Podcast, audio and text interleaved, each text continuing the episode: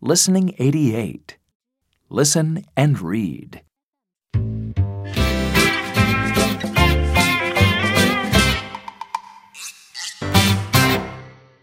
Look, I have a certificate.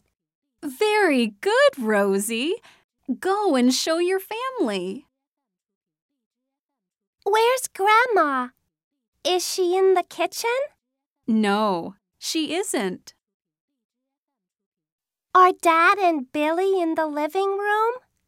No, they aren't. Surprise!